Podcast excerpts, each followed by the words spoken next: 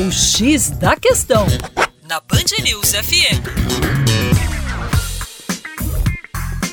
Olá, ouvintes da Band News FM BH. Meu nome é Vitor Augusto e sou professor de Geografia da equipe Terra Negra. Hoje eu trouxe para vocês algo muito interessante: os impactos sociais ambientais e econômicos das hidrelétricas.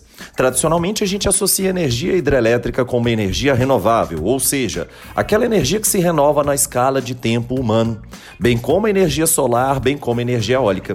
Porém, uma grande discussão tomou de assalto a comunidade acadêmica do nosso país e está sendo repassado para a sociedade.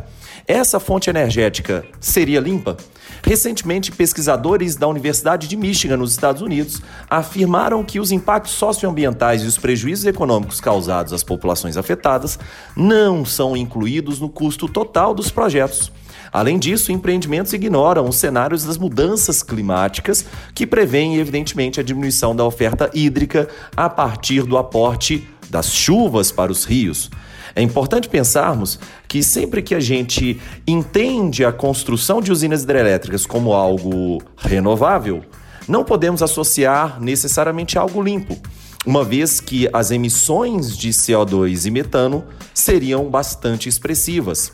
Um grande biólogo aqui do nosso país chamado Philip Fernside, que atua já na Amazônia há bastante tempo, há mais de 20 anos, evidenciou emissões muito expressivas, principalmente a partir da usina de Balbina, construída no rio Atumã, à margem esquerda do rio Amazonas.